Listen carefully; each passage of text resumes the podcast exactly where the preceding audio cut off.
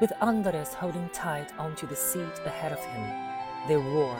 bumping down the shell-pocked mountain road between the double row of big trees.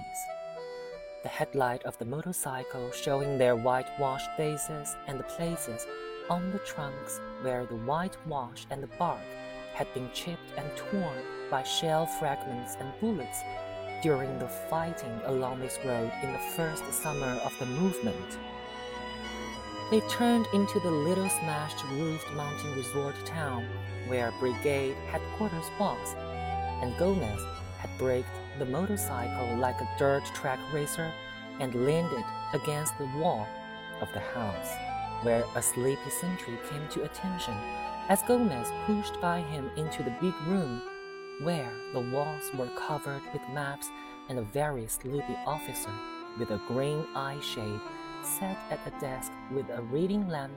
two telephones, and a copy of Mundo Obrero.